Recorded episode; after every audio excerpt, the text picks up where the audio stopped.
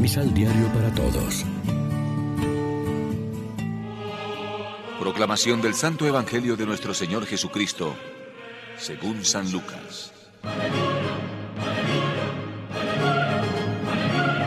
Dijo Jesús además, ¿A qué cosa se asemeja el reino de Dios y con qué lo puedo comparar?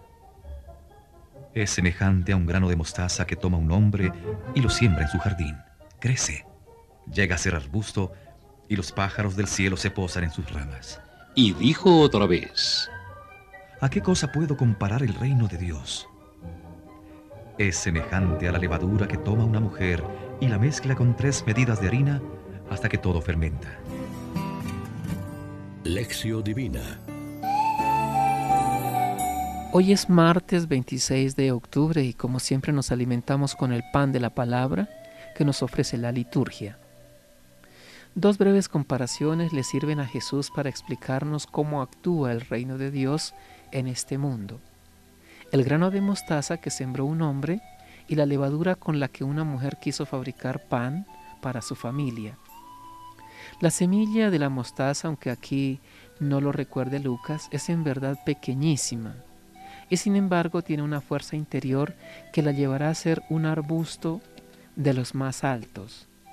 Un poco de levadura es capaz de transformar tres medidas de harina, haciéndola fermentar.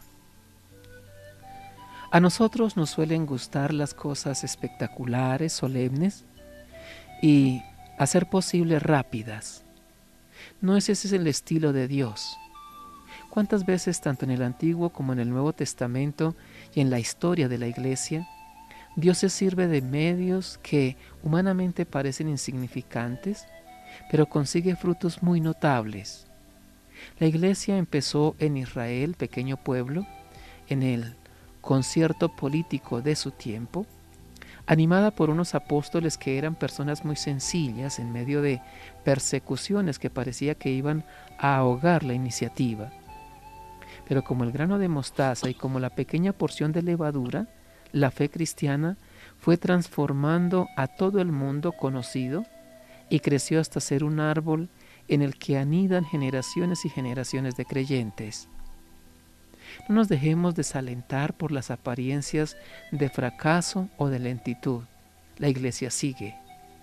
Lo que sí tenemos que cuidar es el no caer nosotros mismos en la pereza o en el conformismo.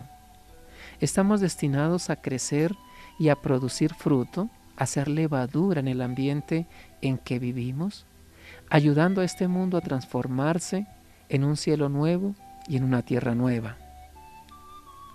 Reflexionemos.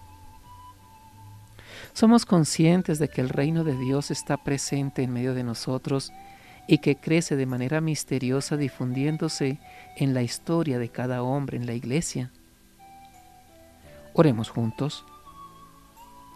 Nuestra vida es cual semilla, Señor Jesús, que necesita de fecundidad del Espíritu Santo para crecer y dar frutos buenos y abundantes que agraden a Dios. Amén.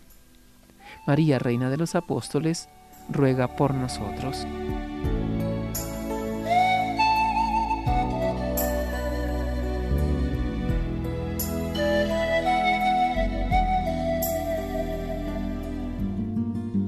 Complementa los ocho pasos de la Alexio Divina adquiriendo el emisal Pan de la Palabra en Librería San Pablo o distribuidores. Más información www.sanpablo.co Pan de la Palabra. Vive la reflexión.